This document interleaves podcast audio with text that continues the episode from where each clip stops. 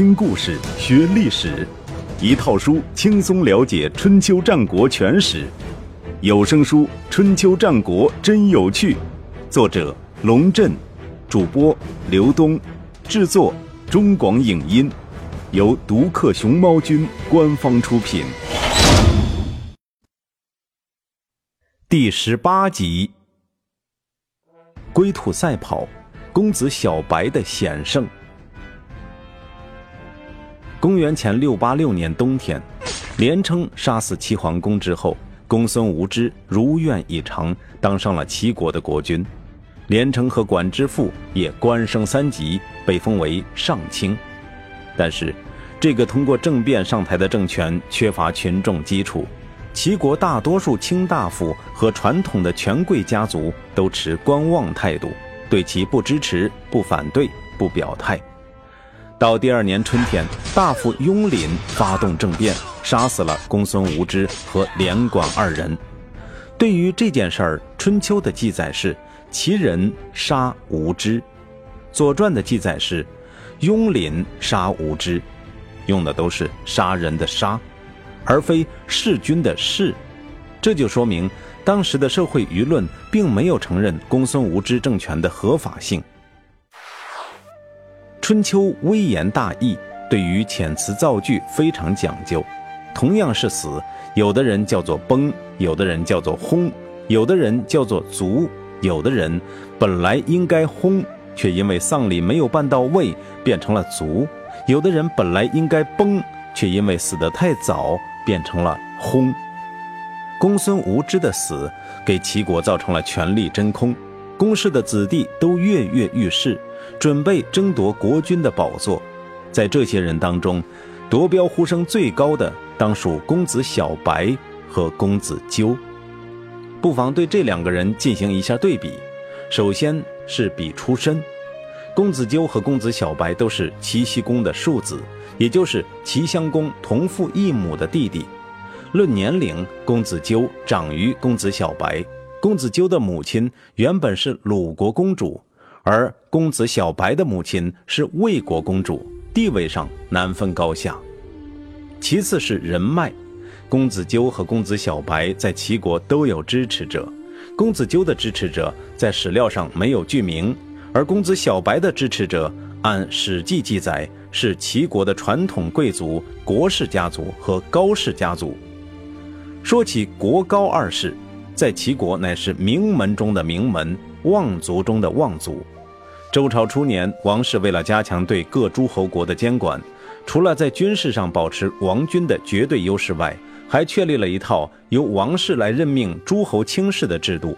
一般的诸侯国设置三卿，其中两卿为周天子任命，称为上卿；一卿为诸侯自行任命，称为下卿。国高二世就是当时周天子任命的上卿。在齐国执掌政权已经有三百年的历史，树大根深，足以左右政局，非同小可。从人脉上看，公子小白胜过公子纠。第三是比外援，公子纠的母亲是鲁国公主，因此齐襄公死后，他逃到了鲁国避难，实际上也就是希望借助鲁国的力量来争夺君位。公子小白则逃到了居国。鲁国是大国，居国是小国，双方实力不可同日而语。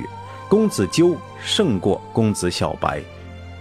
最后是比智囊，智囊就是两个人背后的竞选团队。公子纠的智囊主要有两个人，一个叫管仲，一个叫招呼。公子小白的智囊就是鲍叔牙。招呼在历史上没有留下多少记录，我们只能将管仲和鲍叔牙来做个对比。但是，这个对比没有太多的悬念，因为大家都知道管仲比鲍叔牙厉害，甚至鲍叔牙本人也是这么认为的。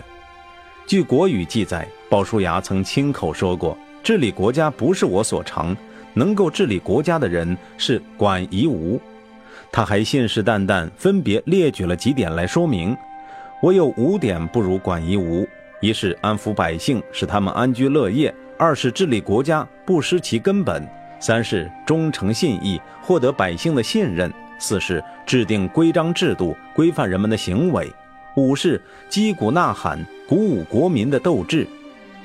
正确评价一个人的才能，前提是对这个人有充分了解。鲍叔牙了解管仲吗？答案是肯定的。有管仲本人的话为证：“生我者父母，知我者鲍子也。”这句话很有名。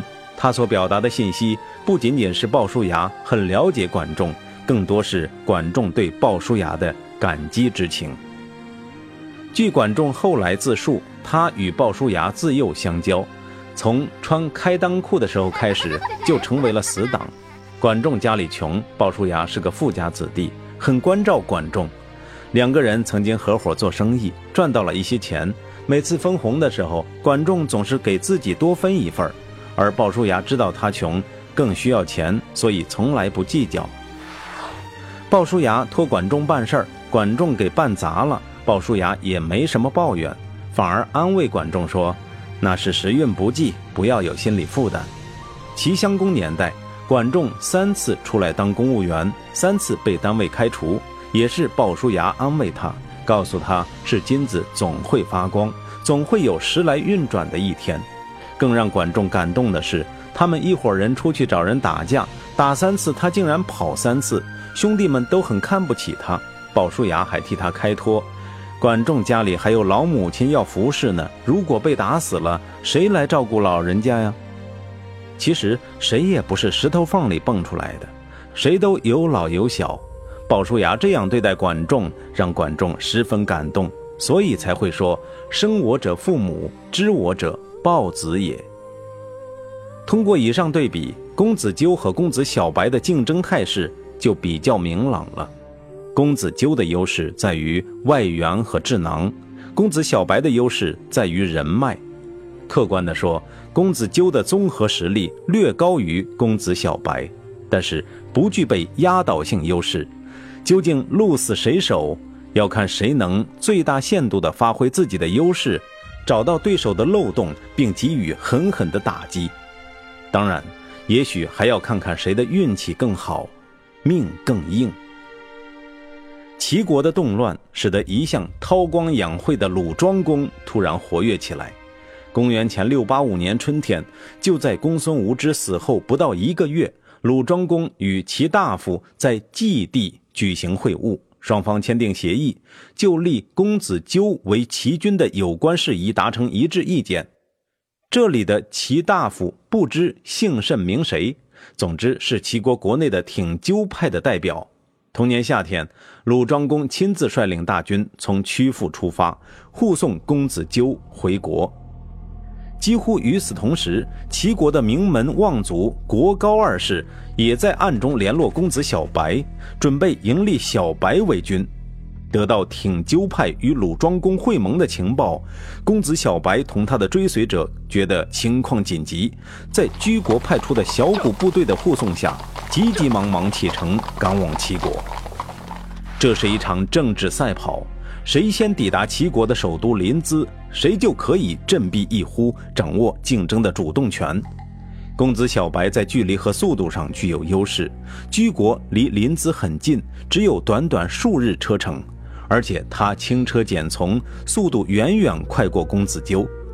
管仲意识到了这一点，他向鲁庄公建议说：“公子小白急于回国，难免防备不周。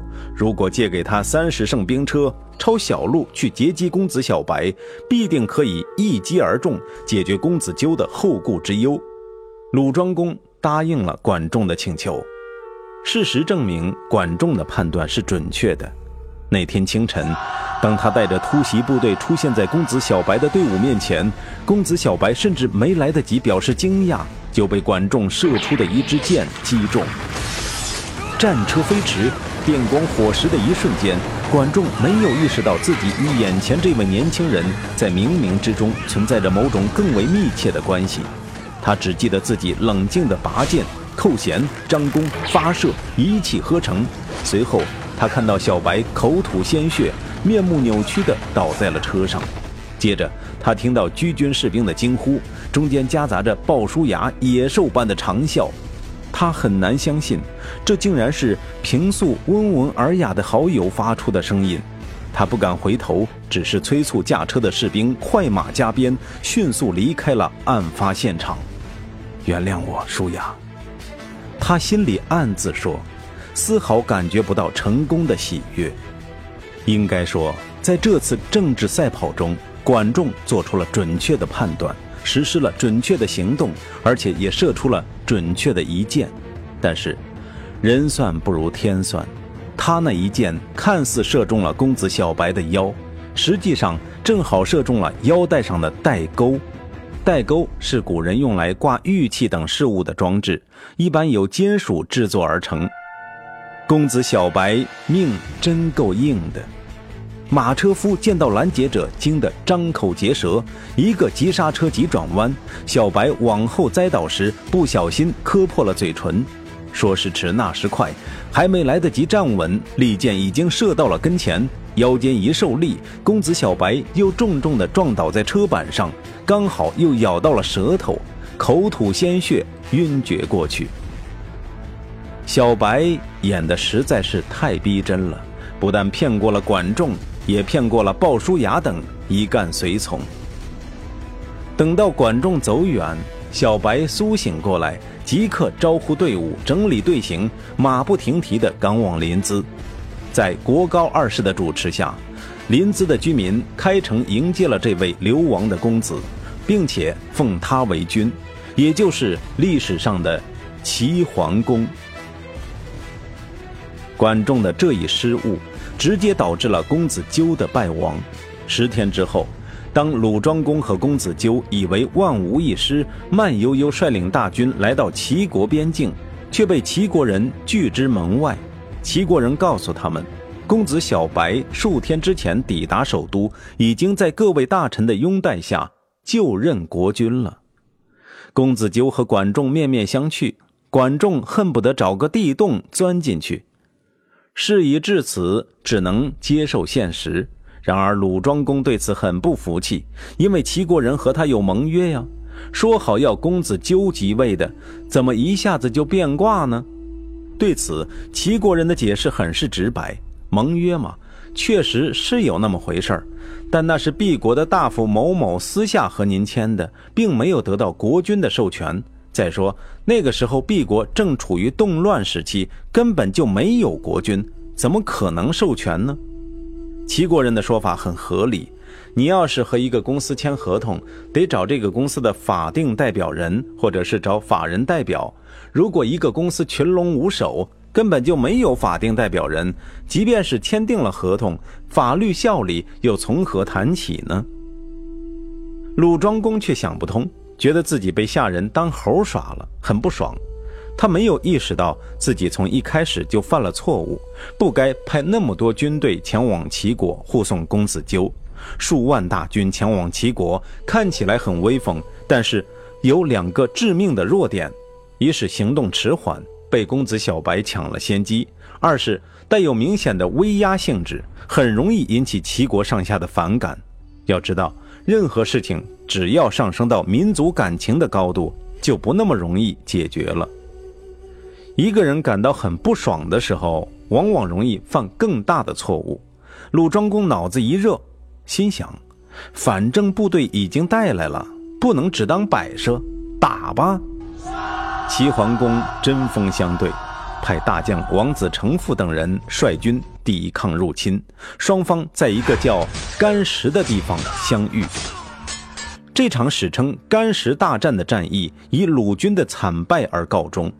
据《左传》记载，鲁庄公在战场上被齐军追得东奔西跑，走投无路，连戎车都不敢坐了，换了一乘轻车逃离现场。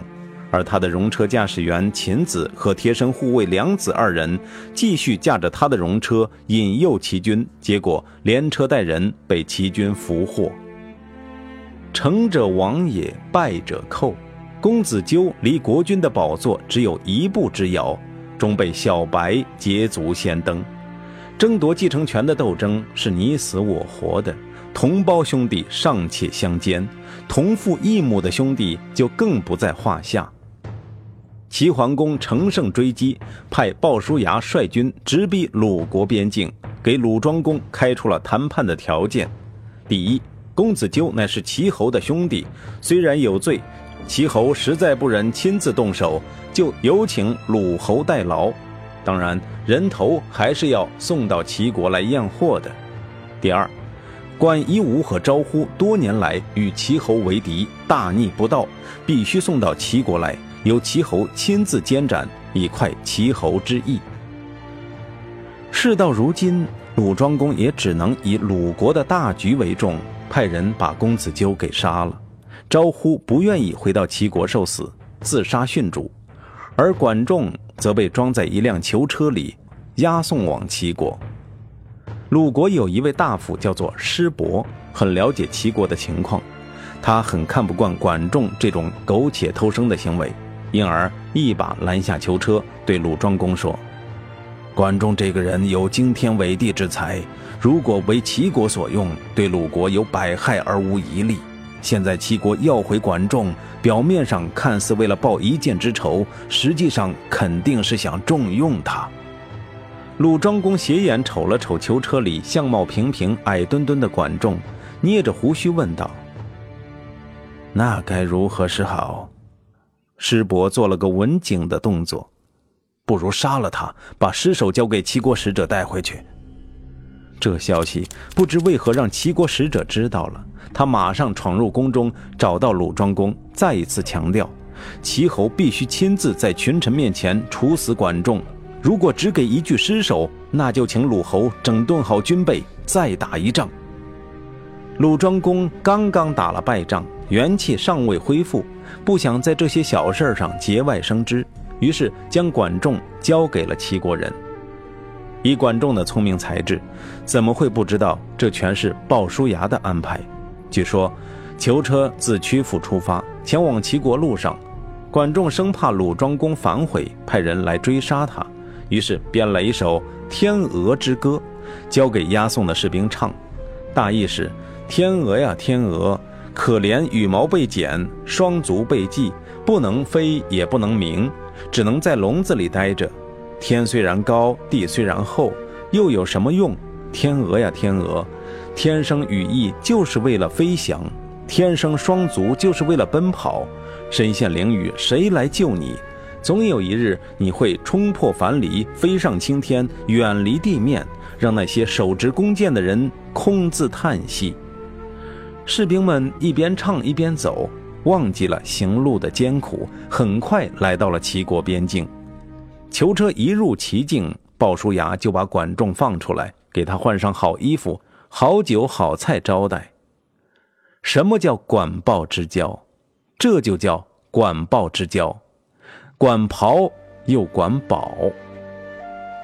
齐桓公见到管仲，第一句话就是：“拉出去斩了。”鲍叔牙大吃一惊，一把挡在管仲身前，说：“大老远把管仲给弄回来，不是给您砍的。”齐桓公用手戳戳自己的腰，这里，嗯，差一点被这家伙射死。这样的人不杀，我还配当国君吗？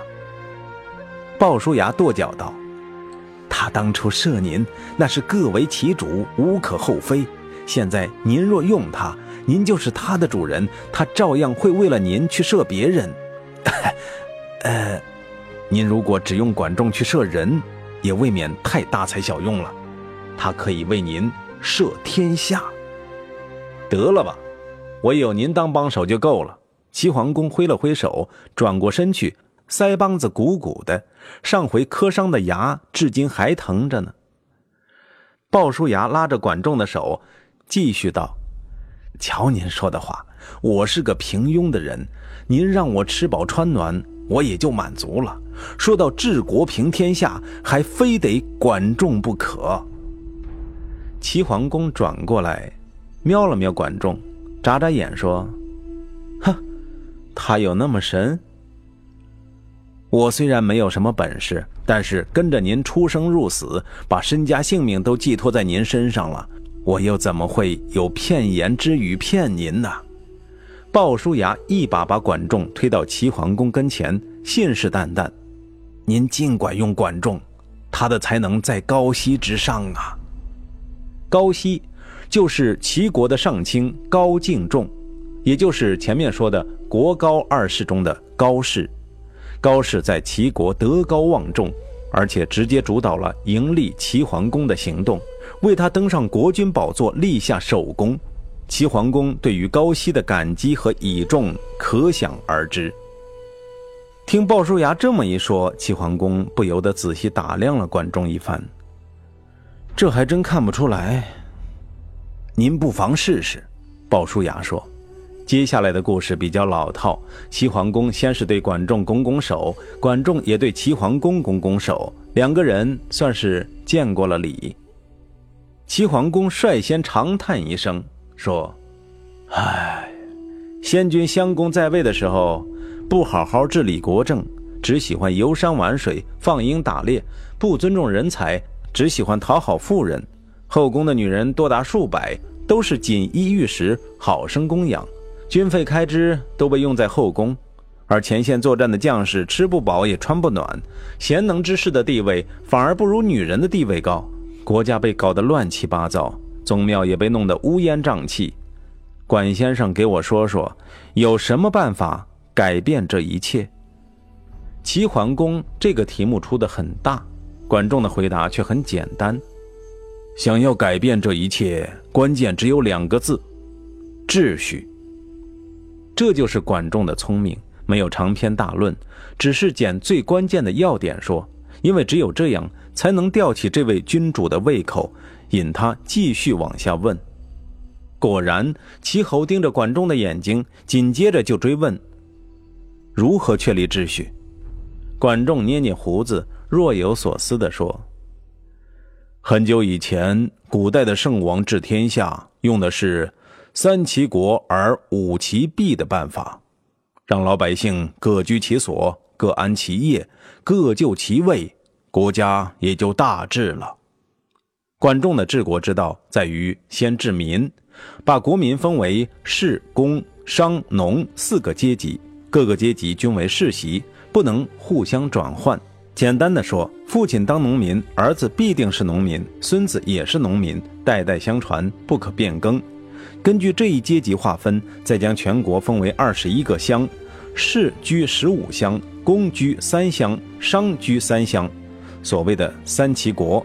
其中十五个士乡，国君自统五乡，国高两个大家族各统五乡，所谓的五齐弊。齐桓公听到这里已经入味儿，兴致勃勃地坐直了，接着问：“如果那样做？”我就可以号令诸侯了。齐桓公的兴趣很明显不在治国上，而在于号令诸侯上。这一点他其实和哥哥齐襄公很相似，但他比齐襄公幸运，因为他遇到了管仲。管仲微微一笑：“别急，刚刚讲的不过是治民之道，治民为治国之本。我接着给您讲讲安国之术。”齐桓公有点失望。好，先生，您接着说。身体又靠了回去。管仲的治国之术说起来也比较简单：检视原有的法令，择其善者而留用，不善者则加以修订，安抚和尊重百姓，并为生活困难者提供一定的社会福利。齐桓公一听，这还不容易，马上又问：现在可以号令诸侯了？管仲搓了搓手，说：“这个恐怕还不行。”齐桓公打了个哈欠：“那先生，您接着说。”管仲一看架势不对，临时改变了教课顺序：“号令诸侯这件事儿嘛，也不是没有速成之法。”他半眯着眼睛斜了齐桓公一眼，果然，那家伙立刻竖起了耳朵。管仲接着说。如果您光靠整兵备战，那么别的大国也会整兵备战，双方势均力敌，不能速成。如果针对小国，您用的是平常的攻伐之气，而小国也自有其防备之术，同样不能速成。所以，速成是很难的，但我可以教您一个绝招，保管您心想事成，而且无需长久等待。这回齐桓公身体前倾，急切地搓搓手，愿闻其详。管仲给开出的速效药叫做做内政而记军令。根据士、工、商、农的阶级划分，士这个阶级具有很高的社会地位，同时也为国家提供充足的兵源。每五个士乡出兵一万，编为一军。全国十五个士乡总共编制三军，其中齐侯自领中军。国高两个家族分别领左右两军，形成以乡土、血缘、宗族为基础的军事单位。士兵们同居乐，形同和，死同哀。守卫国土则同仇敌忾，讨伐他国则齐心协力。有这样的常备军三万人，齐侯就可以替天行道，攻无不克，战无不胜了。管仲还提出。为了解决战备物资短缺的实际困难，可以采取轻过而遗主甲兵政策。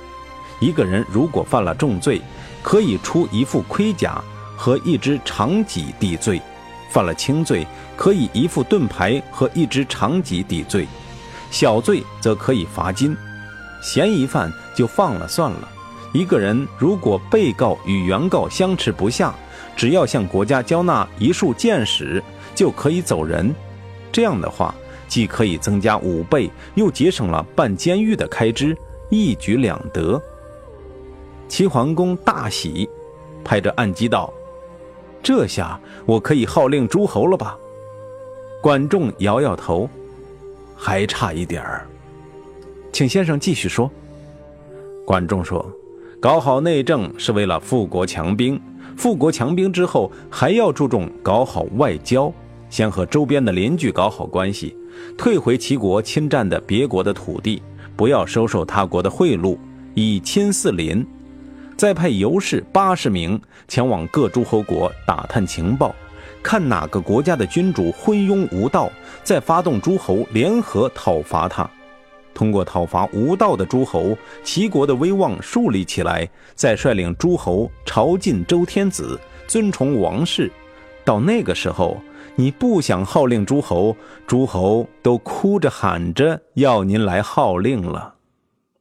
齐桓公听到这里，一拍大腿，站起来对一直恭候在旁边的鲍叔牙说：“您说的对，就是这个人。”这边管仲还意犹未尽呢，急忙说：“您，我还没说完呢。”齐桓公笑眯眯的拍拍他的肩膀：“不急。”以后有的是时间。接下来，齐桓公郑重其事地斋戒沐浴三天，在大庙里当着全体官员贵族的面拜管仲为相。据《史记》记载，鲍叔牙极力成全管仲，而且甘居其下。相较于管仲的治世之才，当时天下的人们更看重鲍叔牙的知人善任。